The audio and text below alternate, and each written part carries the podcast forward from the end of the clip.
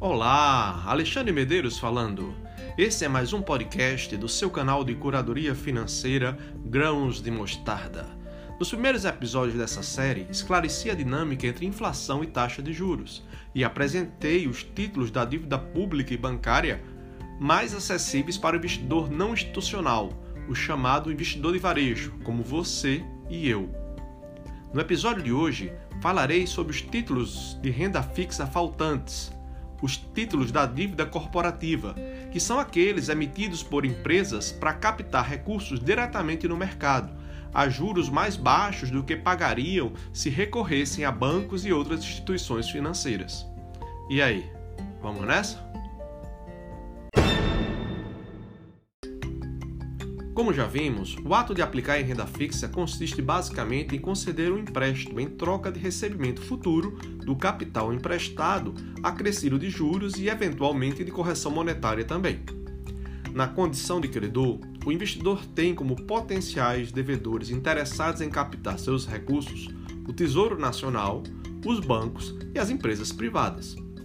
Essa ordem sequencial denota o risco do investimento indo do devedor menos arriscado para o devedor mais arriscado. Quando você empresta o dinheiro ao seu país, o risco de crédito, chamado risco de default, o popular calote, é muito baixo. É o menor risco de default do mercado. Quando você empresta dinheiro para um banco ou financeira, o risco de crédito, o risco de default aumenta. Afinal, a chance de um banco quebrar é bem maior do que a do Brasil quebrar. Caso o banco ou a financeira não possa honrar suas dívidas, você conta ainda com a garantia do Fundo Garantidor de Crédito, FGC, que assegura o pagamento de 250 mil reais por instituição ou conglomerado financeiro até o limite de um milhão de reais. Quando, porém, você empresta o seu dinheiro a uma empresa privada, Caso a empresa quebre, você terá apenas os próprios bens da empresa como garantia de pagamento de sua aplicação, os quais poderão não ser suficientes para pagar a você e a todos os demais credores da empresa. A essa altura, você pode estar se perguntando o que levaria alguém a investir em títulos de empresas privadas, os chamados títulos corporativos, se tais títulos não só são mais arriscados do que os títulos públicos federais, como inclusive mais arriscados do que os títulos bancários, que contam, como já dissemos, com a garantia do FGC. A resposta reside na relação inversamente proporcional entre risco e retorno.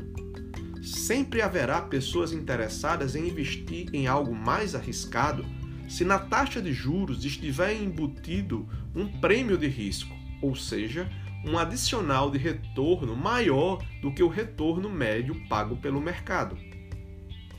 Se você ainda está se ambientando ao mercado e adquirindo a experiência necessária para fazer escolha dos títulos mais adequados ao seu perfil de investidor ou investidora, a minha sugestão é que, por enquanto, dê preferência aos títulos públicos do programa do Tesouro Direto e aos títulos bancários apresentados no episódio anterior.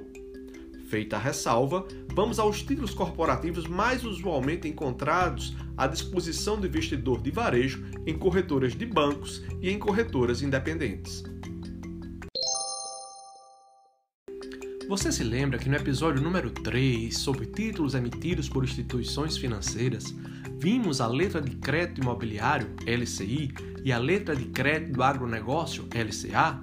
Aqueles títulos com isenção de imposto de renda e financiam as atividades do mercado imobiliário e as atividades do agronegócio. Pois bem, quando se trata de títulos emitidos por empresas, as versões análogas à LCI e à LCA são os CRI e os CRA, também ah, por vezes chamados de CRI e CRA. Os CRI e os CRA são certificados de recebíveis imobiliários e certificados de recebíveis do agronegócio. Sob a ótica do investidor, a grande diferença entre as LCI, LCA e os CRI, CRA está na figura do emissor do título, CRI e CRA são emitidos por empresas securitizadoras, cujos títulos não contam com a proteção do FGC, aquele fundo garantidor também já mencionado no episódio número 3. Mas o que é uma empresa securitizadora, afinal?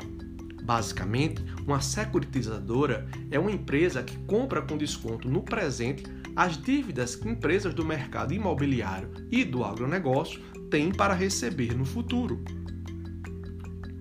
Por exemplo, uma incorporadora vende apartamentos a serem pagos a longo prazo.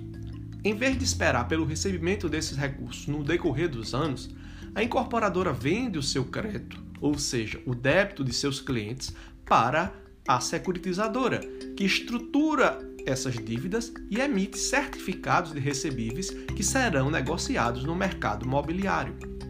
Como se vê, a securitização é a forma de transformar ativos financeiros individuais sem liquidez em títulos mobiliários com liquidez. Quando em episódios futuros vier a falar sobre renda variável, especificamente sobre fundos de investimentos imobiliários, modalidade papel, veremos a relevância dos certificados de recebíveis na composição dos portfólios desses fundos. As debêntures são títulos emitidos por aquelas empresas constituídas sob a forma de sociedades anônimas, SA, as denominadas companhias. Imagine que uma empresa quer viabilizar um vultoso projeto de expansão. Em vez de solicitar crédito em bancos, ela emite títulos de sua dívida para captar no mercado mobiliário o financiamento desejado. O investidor precisa investigar judiciosamente todas as informações sobre o título e o balanço da companhia emissora de uma debenture. Uma empresa em dificuldades pode oferecer excelentes retornos a risco extremamente elevado. Tenha em mente que as debêntures são títulos bastante distintos entre si. Leia com atenção as informações que constam da escritura de emissão, onde são descritos todos os detalhes do título, como eventual possibilidade de conversão em ações e os tipos de garantias oferecidos ao investidor. As debêntures na modalidade incentivada gozam de isenção de imposto de renda as debêntures incentivadas são aquelas emitidas por empresas que usarão o dinheiro para investir na infraestrutura do país, como, por exemplo, na construção de estradas ou realização de obras de saneamento básico. A principal vantagem do investimento em debêntures é a obtenção de rendimento acima da média da renda fixa. Mas cuidado! Muita calma nessa hora. Como talvez dissesse um dos meus super-heróis prediletos de infância, com grandes rentabilidades vem grandes riscos.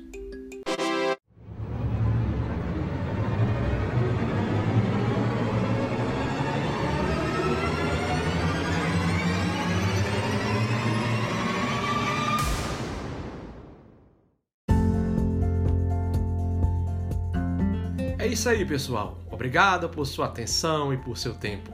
Espero poder contar com sua audiência nos próximos episódios.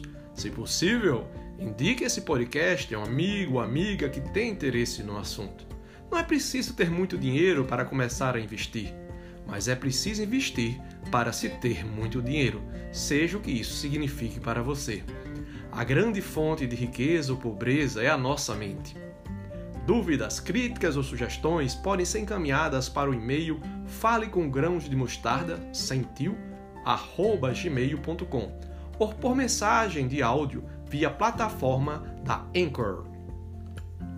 Além da Anchor, a plataforma do Spotify também distribui os podcasts do canal. Para não perder nenhum episódio, é só clicar no botão seguir. Foguete não tem ré para o alto e avante. Um forte abraço e bons negócios!